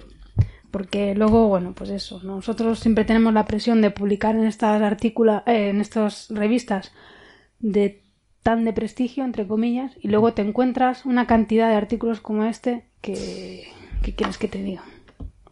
Porquería. Digo, Bueno, ahora me he enervado yo, Ángel. ¿Tú quieres añadir alguna cosa? Yo no quiero, yo ya, yo creo que ya he soltado bastante de hoy, ¿no? Estoy relajándome que ya he terminado, acabamos de cerrar el telescopio, he conseguido todas las observaciones que quería hacer, he conseguido los datos para la imagen bonita esta que he estado pidiendo a través de los, de los medios sociales, de una de las, una nebulosa, perdón, una nebulosa, un resto de supernova con un cúmulo asociado dentro de la gran nube de Magallanes. Tengo los datos. Ya no me da tiempo a hacerlo hoy, pero mañana tendré una imagen bonita por ahí Bien. de lo que la gente ha querido votar. O sea que me estoy relajando. Bien, bien. Son, son las cuatro y media de la mañana. Ya me voy, no sé. Está tú bueno. Bueno, pues ya si os parece pasamos a la última noticia, que aquí creo que también se han pasado un poco de frenada en el sens- sensacionalismo. Básicamente la noticia dice, el impacto de un cometa apunta a que hay un océano habitable gigante escondido en Plutón. Atentos a la palabra habitable. No te tapes los ojos porque eso la gente no lo ve. Ángel se echa las manos a Lo que quiero es que sueltes Ay, por esa boquita. Ay, ya, yo me había relajado. Me vaya a hablar otra vez. efectivamente, el habitable es la cosa. Vamos a ver, esto es como. ¿Os acordáis de aquella historia que contaba Carl Sagan tan bonita en, en Cosmos? Que era. No puedo ver nada en Venus. Ah, sí. Ay, ¿por qué no veo nada en Venus? Ay, porque está lleno de nubes. Ah, está lleno de nubes. Pues claro, entonces si tiene un montón de nubes, este, que están hechas las nubes, ¿no? De agua, de vapor de agua, hay un montón de agua, hay un montón de agua en el suelo. El agua, el suelo tiene montones de agua. ¿Dónde hay mucha agua en el suelo? Bueno, un pantano. Hombre, pues hay un pantano, hay árboles, vegetales, grandes palmeras, dinosaurios. O sea, de- Observación, no puedo ver nada en Venus. Conclusión, hay dinosaurios. piano, ¿vale? Piano, piano. Piano, piano, porque lo del habitable, yo no sé dónde se lo han sacado, porque no está tampoco la nota de prensa. Vamos a ver, No, yo- no una- sé. ¿tú, tú vives en un océano. Es que esa es la pregunta. Para empezar, los seres humanos viven en un océano. Primero, solamente océano habitable. ¿Cómo que océano habitable? ¿De qué estamos hablando? ¿Habitable por qué? ¿Para O quién? sea, dentro de, to- dentro de todas las posibilidades que puede ser habitable y no habitable, si no sabemos, eh, eh, puede ser habitable. Pero vamos a ver, pero vamos a- los océanos de la Tierra no son habitables por seres humanos, eso es lo primero. A ver. Permi- permitidme, permitidme también, porque al final, al fin y al cabo, me tuve que empollar esto porque lo escribí en, el- en un artículo de divulgación Mm. la semana pasada. Venga, venga. El- La verdad que Plutón nos está dando muchísimas sorpresas. Eso, las Sí, cosas como eso sí. A, a pesar de que siga siendo un planeta enano, le guste a quien no le guste, otro cuerpo del sistema solar que no es un planeta estrictamente dicho, eh, tiene, tiene, tiene, tiene un montón de cosas que no se esperaban. Y desde los glaciares estos que, del nitrógeno, la superficie esta grande que se ven ahí, y posiblemente la, la- la- la atmósfera, incluso quizás nubes, cosas muy curiosas. Y una de las más llamativas ha sido la Sputnik planicia, que es la parte, una parte del famoso corazón, Sí. que parece que sí están conforme bastante, bastante científicos. Yo no soy un especialista, yo te digo lo que leo en ciertos medios, Sí. en, en ciertos medios especializados, no en, en los periódicos, obviamente, de, de la gente que sabe. Y que según esta, lo- lo- los expertos geólogos planetarios, pues dicen que lo más probable parece que hay una cuenca de impacto de un objeto un- posiblemente 20 veces, incluso 10 o 20 veces más grande del que provocó la extinción, supuestamente provocó la extinción de los dinosaurios 65 millones de años, un objeto bastante gordo, que fundió buena parte del, destruyó buena parte de la superficie de Plutón. ¿Qué ocurre? Que eh, según parece, esa estructura se ha tenido que mover con respecto a donde estaba original- origina- originariamente para poder alinearse con lo que se conoce como el eje de marea de Plutón y Caronte. Sí. Porque hay que, re- hay, hay que insistir en que el Plutón tendríamos que decir que es más una especie de planeta enano doble. Porque Sí. su satélite mayor tiene mucha masa en comparación con, con lo que es un satélite. Un satélite, sí. Y de hecho, si mal no recuerdo, el centro de gravedad, sí, no, si mal no recuerdo, no, el centro de gravedad del sistema Plutón-Caronte está fuera de Plutón, no está Sí. dentro de Plutón, está fuera, están los dos orbitando uno alrededor del otro, Sí. como todos los cuerpos, pero en este caso se ve muy bien, como dos danzarines, digamos, como dos danzarines sobre patinajes artísticos, patinajes de hielo, que los ves los dos girando Sí. y están girando sobre el, centro de masa común de ambos. Entonces esa estructura se, se, se, se, se- alinea de forma que está en la cara que no da a, a Caronte, Sí. porque los dos están, Caronte y Plutón están con la rotación síncrona, en el sentido de que siempre se están dando la misma cara. Es como la Luna al a la Tierra, siempre vemos la misma cara a la Luna, pero la Luna no siempre ve la misma cara a la Tierra, porque la Tierra sigue rotando. En Plutón y Caronte no, los dos siguen viéndose la misma, siempre se ven la misma cara. Entonces, para explicar una anomalía gravitatoria que ha encontrado, una ano- una anomalía de, la- de- de gravedad que ha encontrado la, nueva, la, la sonda Nueva Horizontes cuando pasó y sobrevoló Plutón, la, un- la manera que mejor tienen para explicar esas anomalías que ocurren dentro, debajo de la superficie de, de Sputnik Planitia, de este, de este gran, eh, de, de esta gran planicie, es que hay una capa de nitrógeno congelado bastante grande, 6 o 7 kilómetros de profundidad, pero debajo debe existir algo como, unos, como posiblemente un océano de agua, parte muy, una buena parte congelada. Y con unos modelos, pues ellos dicen que reproducen quemados. Pues eso son lo, es lo que observamos. Sí. Encontramos esas diferencias gravitatorias que observamos. Entonces ellos sugieren, que ya se había dicho por otro lado, sugieren que dentro de Plutón, o debajo de la capa de Plutón, existe un océano que la mayor parte posiblemente estaría congelado. Ahora, insisto, estos son, no tenemos evidencia siquiera todavía de que eso sea así. Está basada en cierto tipo de observaciones y es el mejor modelo y la mejor explicación que tenemos ahora mismo para explicar los datos que tenemos. Claro, pero ellos mismos dicen que no descartan otra explicación. Efectivamente, pero por eso, por eso es de nuevo la exageración. De ahí a pasar la noticia a ser existe un océano de agua, habita- un océano habitable De agua. en Plutón, de agua, pues vamos a ver. Se Claro, por lo que pasa que además un poco, ese- un poco de ética periodista. Sí, es lo que es lo que estoy diciendo. Además se, se, se cortan el titular a la mitad porque deberían haber añadido un océano de agua, amoníaco y otras cosas por el estilo. Claro. Lo cual deja lo de la habitabilidad un poco ya lejos. Pero vamos ¿no? a ver, pero vamos a ver. ¿Habitable para quién? Es que ese es el problema que yo no lo veo. O sea, tú puedes vivir en el océano. Ya. Habitable uno entiende que es para los seres humanos. Tú, no puedes, tú puedes vivir en el, en el medio del Atlántico. Pues no, te ahogas. Te acabas de te cansas de nadar y te hundes al fondo. Te muere el océano y además no puedes beberte el agua del océano porque está encima salada. ¿Dónde hay océanos habitables? Ya. Bueno, Héctor quiere decir una cosita, di, Héctor. No, eh, para hacer comentarios aquí de lo- los comentarios de la gente en el chat eh, del, del streaming, que no están viendo ahora mismo en vivo, que eh, está diciendo la gente que hoy el coffee break está, estamos muy revolucionados. Sí. Sí, no sé qué nos ha pasado. Per- perdón, he sacado el hacha de guerra. Pues, De hecho, Ángel, de hecho decían que el episodio debería llamarse Ángel Desatado. Ángel furioso. Hay, hay comentarios sobre, efectivamente, sobre que Indiana Jones está, está muy particular, está con el látigo. Y nuestro amigo Víctor Ruiz del, del podcast Radio Skylab ha hecho un comentario muy divertido diciendo que si no hay un, medio un médico homeopático por ahí que te pueda dar algún calmante homeopático para tranquilizarnos. Y, Bueno, y nada, y, y comentar simplemente que lo de habitable, yo entiendo que en astrofísica se habla de habitable donde puede haber agua líquida, ¿no? No es necesariamente habitable para seres humanos. Y ya me Donde se vuelvo, pueda me generar vida, básicamente. donde me apago el micro y me vuelvo aquí al rincón. Sí, pero es que habitable, yo no me lo así. Agua líquida. Habitable, un océano líquido, no habitable. O sea, a lo mejor hay una mala traducción en algún sitio.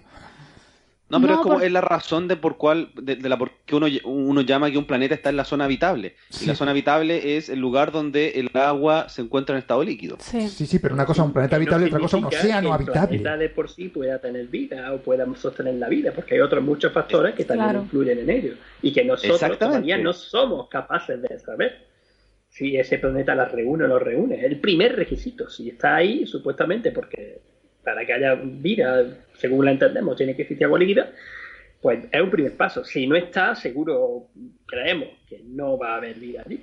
Sí. No, es que a mí la, vida- la, la palabra entre habitable comillas, no entre comillas, porque luego puede pasar, por ejemplo, lo que quizás pasa en Europa o en el Célado, o quién sabe, ¿no? Que existe un, el- el- el- un- un océano, un océano subterráneo con puentes termales, en fin, Bueno, elucubrar.